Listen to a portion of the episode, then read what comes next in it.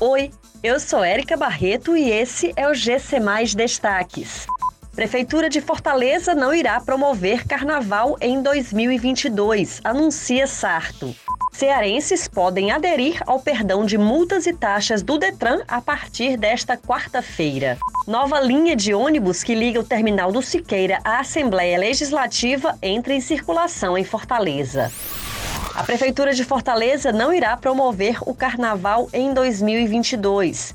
Em mensagem divulgada em suas redes sociais, o prefeito José Sarto anunciou que os quase 14 milhões de reais para o ciclo carnavalesco do próximo ano, previstos na proposta da Lei Orçamentária Anual, serão destinados à segurança alimentar, saúde e apoio à cultura.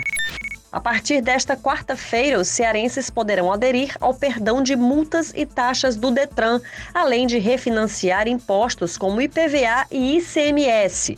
Anunciado pelo governador Camilo Santana na última semana, o Refis é um programa de recuperação fiscal criado para facilitar a regularização de tributos atrasados de pessoas físicas e jurídicas.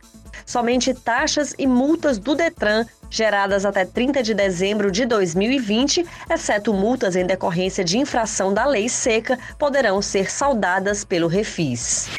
Uma nova linha de ônibus entrou em circulação na capital cearense. É a 065 Siqueira 13 de Maio Assembleia.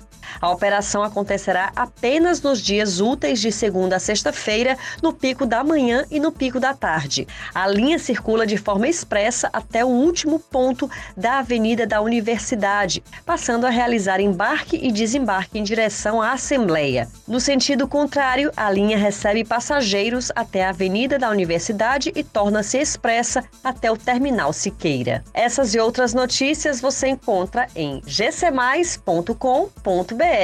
Até mais!